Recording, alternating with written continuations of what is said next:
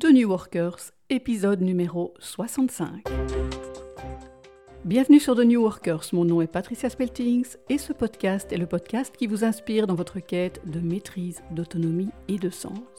Alors aujourd'hui, j'ai l'immense plaisir de recevoir au micro de The New Workers Lidwine Thibault, qui est l'initiatrice du projet Cocorico. Alors bonjour Lidwine. Bonjour Patricia. Alors Lidvine, avant de parler de Cocorico, la question traditionnelle au micro de The New Workers, qu'est-ce que pour toi un New Worker? Bah écoute, pour moi un New Worker c'est avant tout un état d'esprit. Donc je dirais que c'est euh, quelqu'un qui a, qui a compris que l'évolution du monde du travail actuel est en fait une réelle opportunité de réinventer le travail, de réinventer euh, notre rapport au travail. Super. Alors Cocorico, c'est quoi Alors Cocorico, c'est euh, un espace pour réinventer son rapport au travail. Donc concrètement, c'est un lieu physique, un espace de co-searching, donc inspiré du coworking, mais pour des gens qui sont en recherche. C'est également euh, des ateliers et des événements dans cet espace, et aussi une méthodologie. Donc on est fortement imprégné d'intelligence collective, pas en termes de sociocratie, mais on utilise beaucoup d'outils qui sont euh, issus de l'intelligence collective. Alors, peux-tu nous parler aussi de l'histoire de Cocorico qui me semble assez intéressante à, faire connaître à nos auditeurs? Ah bah Alors, l'histoire de Cocorico, elle est un peu le résultat de, mon histoire personnelle. Donc, moi, je suis, bah, j'ai 29 ans déjà, donc euh, en plein euh, génération Y. Et disons que je fais partie de cette génération qui est arrivée sur le marché de l'emploi il y a quelques années avec un peu un sentiment de désillusion, un sentiment d'un monde du travail hostile et pas très attractif.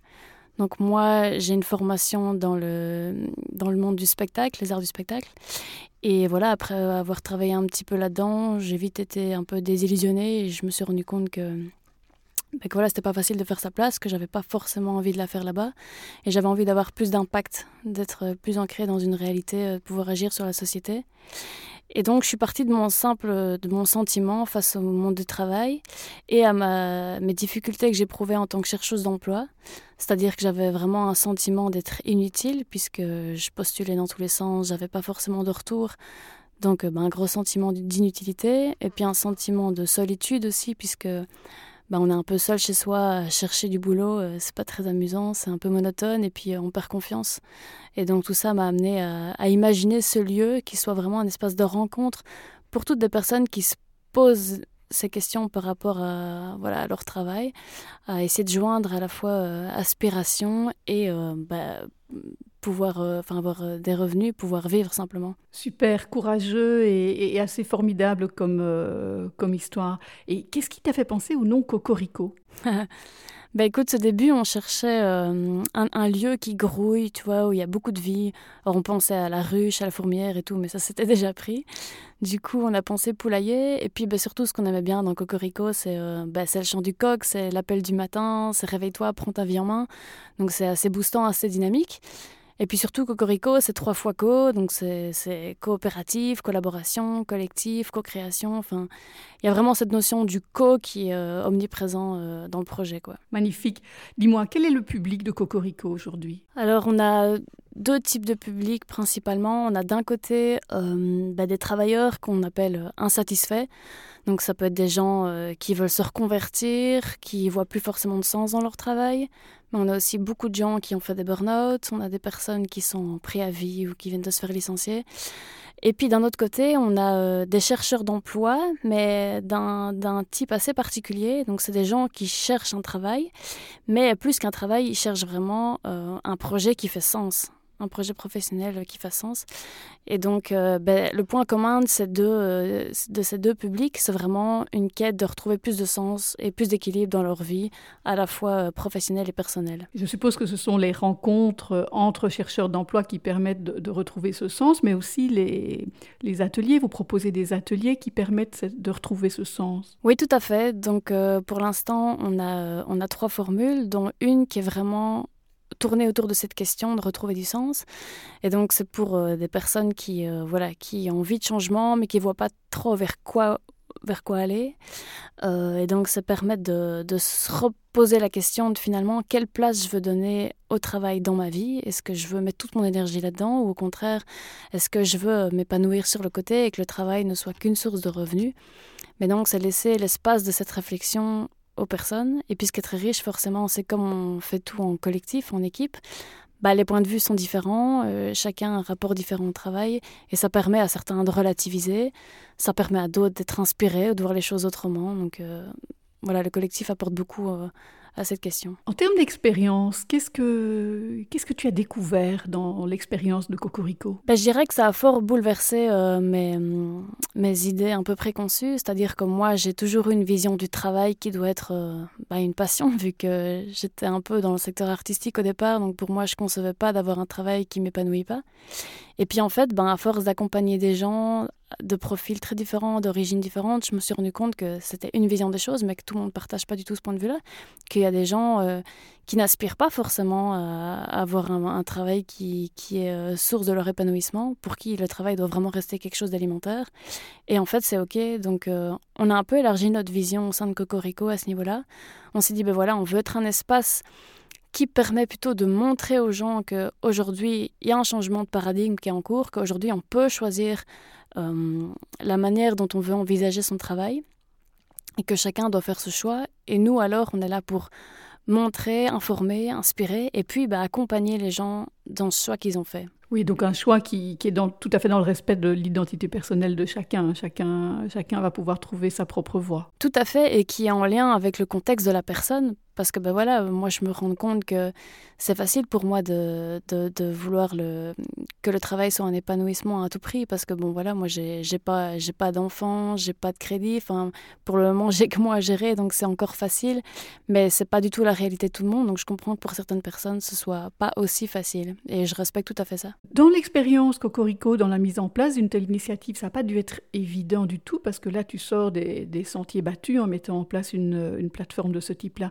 Quelles ont été les difficultés que vous avez rencontrées? Bah, Je dirais que la difficulté principale est de l'ordre euh, ben, financier, dans le sens où euh, notre premier segment, c'était les chercheurs d'emploi. Or, euh, ici à Bruxelles, ben, tous les accompagnements pour chercheurs d'emploi sont gratuits, doivent rester gratuits. Donc, comment faire du payant pour des chercheurs d'emploi? Ben donc assez vite, on a trouvé un équilibre en ayant également une offre pour les travailleurs, donc pour qui c'est payant, et donc ça s'équilibre. Et puis, ben voilà, on avait la volonté de ne pas être une SBL subsidiée. C'était un choix, un choix de notre part, parce que voilà, pour nous, qui dit subside, dit forcément obligation de résultat, contraintes euh, politiques et tout ça. Et donc voilà, on avait une volonté de rester indépendant et donc il y a un prix à payer euh, qui est euh, ben, une contrainte financière plus exigeante. Oui, et puis je pense aussi que, qu'au départ, le succès a, dépassé euh, toutes vos attentes. Ben, c'est vrai qu'il y a eu un, un engouement assez pas, inattendu, mais c'est vrai qu'il voilà. En fait, au départ, on avait surtout des jeunes diplômés, bah, des gens comme moi en fait, qui qui se reconnaissaient dans les valeurs du projet et qui venaient participer à nos ateliers. Et puis de plus en plus, on a vu des profils plus 40-45 ans euh, euh, de, bah, de, gens voilà, en reconversion professionnelle qui ont, qui ont été attirés par le concept. Et là encore maintenant, euh, bah, on a fait une campagne de crowdfunding il y a quelques mois qui a aussi beaucoup fait parler du projet. Et donc c'est vrai qu'il y a assez un engouement. Un engouement qui fait plaisir et qui en même temps pose question parce que voilà, on met vraiment le doigt sur un problème actuel d'un monde du travail qui rend quand même beaucoup de gens satisfaits. Et donc bah, ça nous pose question. Dis-moi, Lidwin, euh, en termes de, résultats, comment peux-tu qualifier les, résultats que vous obtenez avec les, personnes qui, font appel à vos services? Alors, c'est la question qu'on nous pose toujours.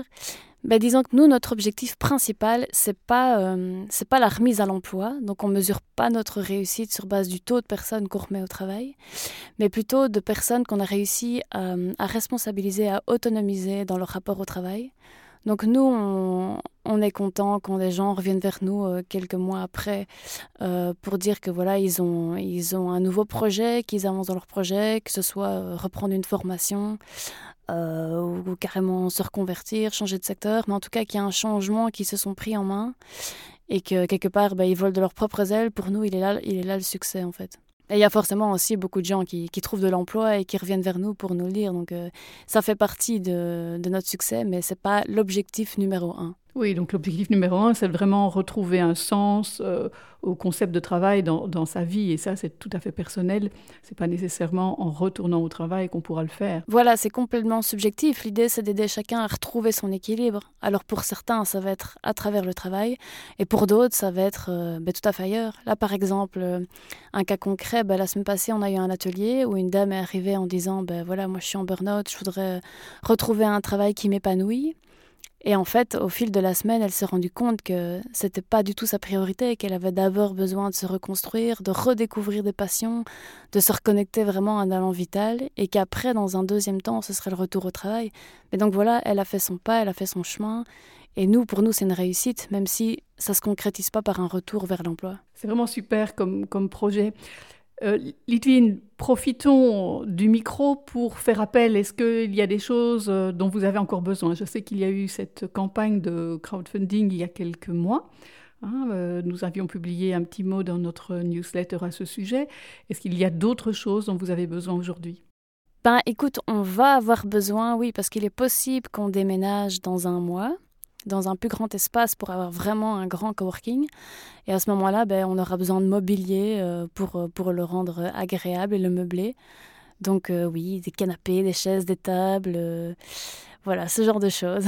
Super, mais donc les New Workers, si vous avez des canapés, des chaises, du mobilier qui pourrait aider Cocorico, n'hésitez pas à nous faire signe. Voilà, on approche tout doucement de la fin de cet épisode. Alors moi, je trouve que c'est vraiment un, projet magnifique parce que il est à la fois pertinent, il sort des sentiers battus, il répond à un réel besoin, ce que les pouvoirs publics ne font pas. Hein. tout ce qui est organisé pour la recherche d'emploi ne, permet pas aux gens de retrouver ce sens. Et donc, je pense vraiment que c'est formidable de répondre à ce besoin qui est quand même fondamental. On est des êtres humains, des êtres de sens, et sans ce sens, ben, on n'arrivera pas à être euh, pertinent et à être efficace dans quelque activité que ce soit. Donc bravo, bravo pour cette euh, super expérience. Et je te laisse le mot de la fin, Lidvine. Merci. Ben, moi, ma conclusion, écoute, c'est que on arrive vraiment à un changement de paradigme aujourd'hui euh, dans la société de manière générale, mais surtout dans le monde du travail. Et pour moi, c'est une réelle opportunité. Euh, c'est vraiment le moment de sortir de l'autoroute, de, prendre son chemin. Et j'ai envie de dire, chacun sa route, chacun son chemin.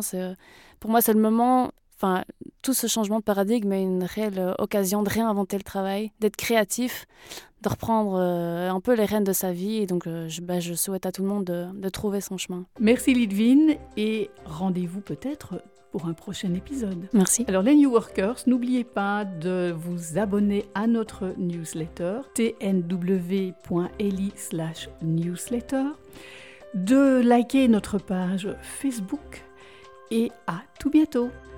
Thank you.